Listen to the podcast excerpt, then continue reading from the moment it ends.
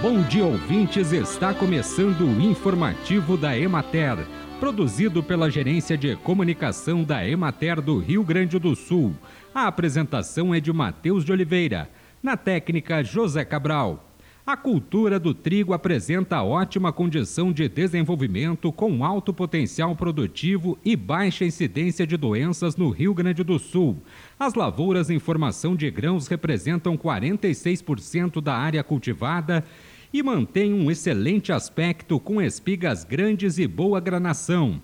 Esse cenário gera uma boa expectativa de produtividade que pode se mostrar superior à inicial em parte dos cultivos, dependendo agora da manutenção ou da reposição do teor de umidade nos solos a partir de novas precipitações.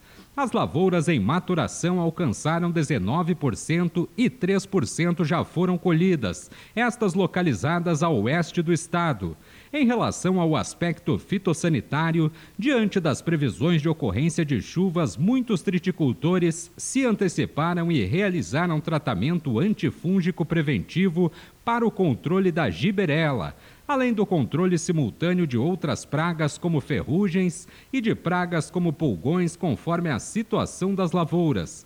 Segundo o levantamento semanal de preços realizado pela Emater no estado, o valor médio da saca de 60 quilos de trigo apresentou decréscimo de 0,22% em relação à semana anterior, passando de R$ 91,15 para R$ 90,95. O preço para o produto disponível em Cruz Alta foi cotado em 95 reais. Na regional da Imater de Juí, as lavouras de canola apresentam alto potencial produtivo, pois se observa a boa formação e o enchimento dos grãos.